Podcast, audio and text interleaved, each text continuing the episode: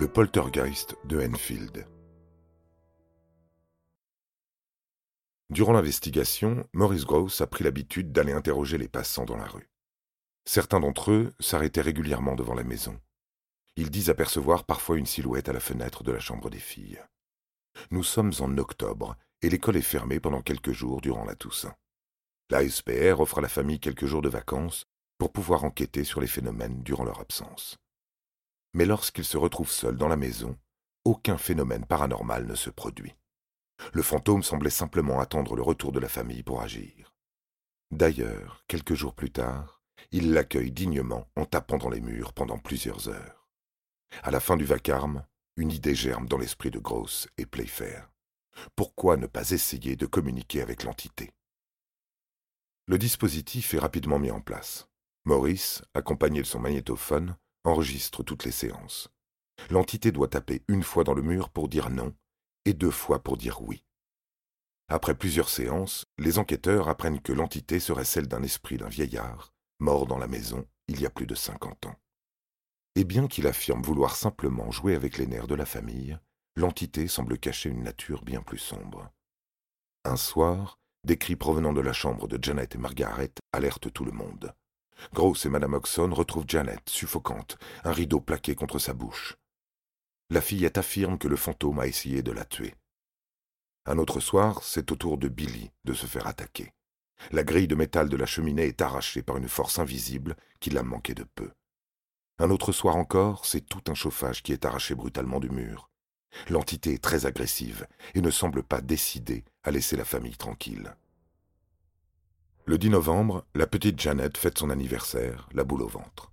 Le fantôme lui réserve une bien mauvaise surprise. Elle est soudainement propulsée dans les airs à plus d'un mètre du sol.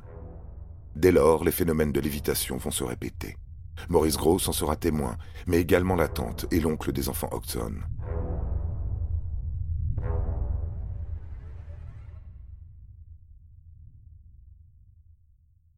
Le photographe Graham Morris, resté avec les enquêteurs du paranormal pour apporter des preuves photographiques, installe un dispositif à déclenchement automatique dans la chambre de Janet et Margaret.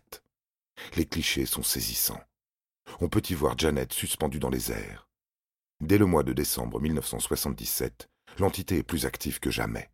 À présent, elle souhaite se faire entendre.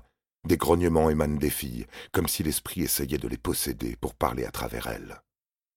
Maurice Gross, muni de son enregistreur, immortalise plusieurs petites conversations. Au début, la voix se contente simplement d'émettre quelques syllabes. Sa teinte rauque et caverneuse lui donne une allure effrayante. Après plusieurs essais, l'entité parvient à formuler quelques mots. Les enquêteurs apprennent qu'il y a en réalité plusieurs entités. L'une d'entre elles est plus bavarde. Elle s'appelle Bill. Bill explique s'être endormi dans le salon pour ne plus jamais se réveiller. Il était parvenu à se sauver du cimetière et revenir chez lui pour tourmenter les nouveaux occupants. L'histoire est grotesque. Les enquêteurs commencent à avoir des doutes. Ils pensent que les enfants sont en train de leur jouer un tour. Maurice Gross demande à Janet de garder de l'eau dans sa bouche pour être sûr que la voix ne puisse pas provenir d'elle. Les autres entités ont continué à parler. Même processus pour Margaret. Les membres du SPR finissent par accorder du crédit au récit lorsqu'ils découvrent qu'un certain Bill Wilkins était mort dans cette maison d'une hémorragie cérébrale.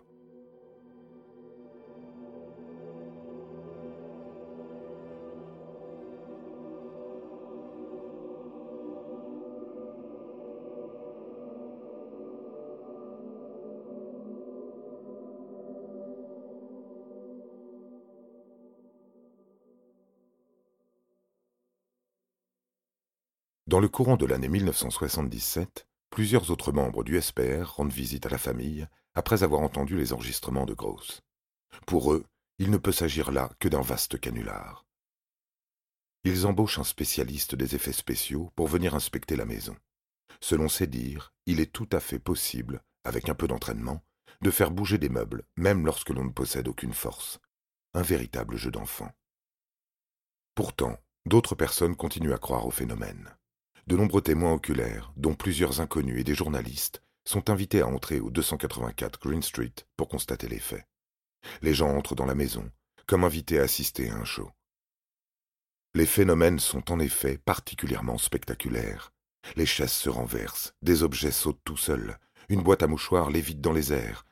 Les couverts s'empilent tout seuls, les uns sur les autres, et tiennent en équilibre, défiant les lois de la physique. Médiums, magnétiseurs et prêtres sont conviés pour chasser les mauvais esprits de la maison. Les voix résonnent de plus belle, elles sont agressives et se mettent à insulter les intrus. Plus personne n'ose pénétrer dans la maison, par peur de se faire attaquer. Maurice Gross dira que durant l'enquête, il lui est arrivé plusieurs mésaventures désagréables. Sa voiture connaît une succession de pannes mystérieuses. Des objets disparaissaient pour réapparaître à des endroits inappropriés, et il était réveillé fréquemment par des coups dans son mur. Petit à petit, de nombreux visiteurs réguliers ont arrêté de venir soutenir la famille. Le 30 mai 1978, le poltergeist se déchaîne contre tout le voisinage. Tandis que les enfants Oxon jouent dans le jardin des voisins, une pluie de pierres et d'objets s'abattent sur près de cinq maisons du voisinage. Les Oxon sont désormais très mal vus. Seuls les Nottingham leur restent fidèles.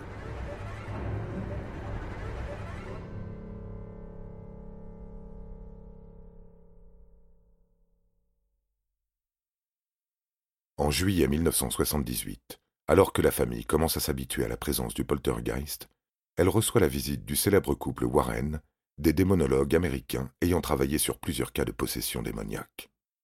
Edward Warren est en désaccord avec le terme poltergeist. Il pense que la SPR se trompe sur toute la ligne et qu'il s'agit bien d'une présence maléfique. Seul un prêtre exorciseur serait capable de les débarrasser du phénomène. Sur ces mots, les Warren quittent la maison. Ils n'y seront restés qu'une seule journée. Après leur passage, le fantôme semble être entré dans une colère noire. Janet Oxon ne peut pas passer une seule nuit sans être dérangée par sa présence. Elle est projetée de son lit chaque nuit. Guy Playfair suggère que la fillette devrait être envoyée en hôpital psychiatrique. Elle y serait en sécurité, pourrait se reposer, et les meilleurs médecins de la région pourraient lui apporter leur aide. Janet est admise le 25 juillet. Durant le temps de son hospitalisation, les manifestations sont beaucoup moins violentes. La fillette rentre à la maison en septembre. À son retour, il n'était plus question de lévitation ou d'objets volants, comme si un simple soin psychologique sur Janet avait suffi à calmer le poltergeist. Dès lors, la famille essaye de retrouver un semblant de vie, malgré les coups incessants dans les murs. À la fin de l'année, Margaret finit par contacter un prêtre pour bénir la maison. Le lendemain de son intervention, le calme est définitivement revenu.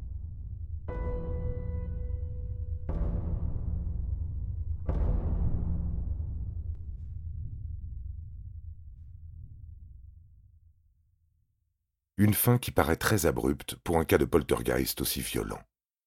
Quelques années après, en 1990, Playfair écrit un livre sur le cas Enfield intitulé This House is Haunted. Dans ce livre, il n'hésite pas à donner de nombreux détails sur les différentes manifestations du poltergeist. Des détails qui vous ont été racontés dans ce podcast. Et pourtant, selon d'autres sources, il s'avère que beaucoup de choses sont fausses le membre de la SPR a été accusé à de nombreuses reprises d'avoir grossi les traits. Par ailleurs, dans son livre, il avoue lui-même qu'à plusieurs reprises, les enfants ont essayé de faire des blagues pour tromper les enquêteurs. Ces dires sont confirmés par Janet Oxon elle-même, bien des années plus tard, en 2017, à l'occasion de la sortie du film Conjuring 2, le cas Enfield. Elle avoue qu'au moins 2% des faits décrits dans le livre sont faux. Ce pourcentage pourrait bien être trop bas, par rapport à la réalité. Puisque le cas Enfield a particulièrement été bien documenté, il existe plusieurs bandes vidéo. Sur l'une d'entre elles, on peut clairement voir les deux sœurs Oxon rigoler durant une séance où Maurice Gross essaye de communiquer avec la voix caverneuse. Des spécialistes ont pu déceler plusieurs incohérences dans le discours de l'entité, comme le niveau de langage similaire à celui des enfants. En principe, il n'existe aucun cas de poltergeist répertorié faisant état d'une communication à plusieurs tonalités. Un ventriloque, quant à lui, a déclaré que le test de l'eau proposé par Maurice Gross n'était pas vérifiable. Il était tout à fait possible de réussir à parler de cette manière avec un peu d'exercice. Cette dernière explication semble un peu rapide. Il ne faut pas oublier que l'on parle de jeunes enfants. Bien qu'il soit possible de faire bouger des objets avec d'ingénieux tours de passe-passe, on ne peut pas tout expliquer, comme le chauffage ayant sauté du mur ou la pièce qui se met à trembler.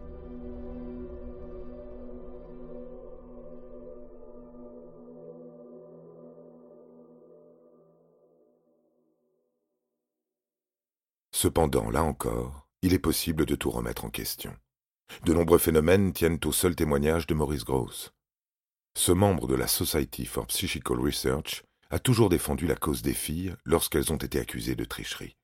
Son engagement peut s'expliquer par le fait que quelque temps auparavant, il avait perdu sa fille unique dans un accident de voiture. Le chagrin aurait pu lui faire accepter n'importe quel phénomène surnaturel, quitte à se mentir à lui-même. D'autres propos, rapportés dans le journal Daily Mirror, ne sont pas non plus vérifiables, puisqu'il n'existe aucune preuve photographique. Il y a bien, en effet, quelques clichés de Janet en train de l'éviter. Pourtant, la position suspendue de la fille ressemble étrangement à celle obtenue après un saut depuis le lit. On peut facilement imaginer Janet sauter en l'air pour déclencher le système de déclenchement automatique de l'appareil placé dans sa chambre.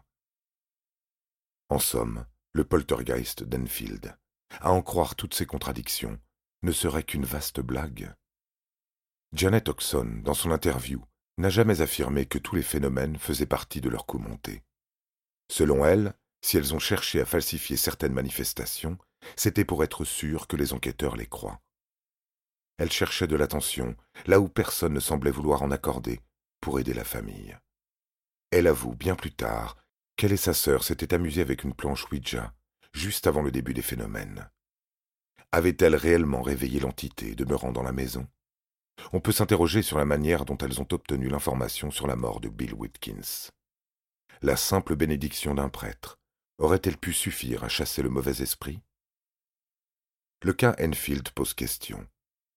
Lorsqu'on s'y penche d'un peu trop près, il peut perturber notre perception de la réalité. Au 284 Green Street vit à présent la famille Bennett. Claire, la mère, qui n'a appris l'histoire de la maison que bien plus tard, a toujours déclaré ressentir une présence dans la maison, comme si quelqu'un la surveillait en permanence. Se pourrait-il que le poltergeist finisse par se manifester à nouveau?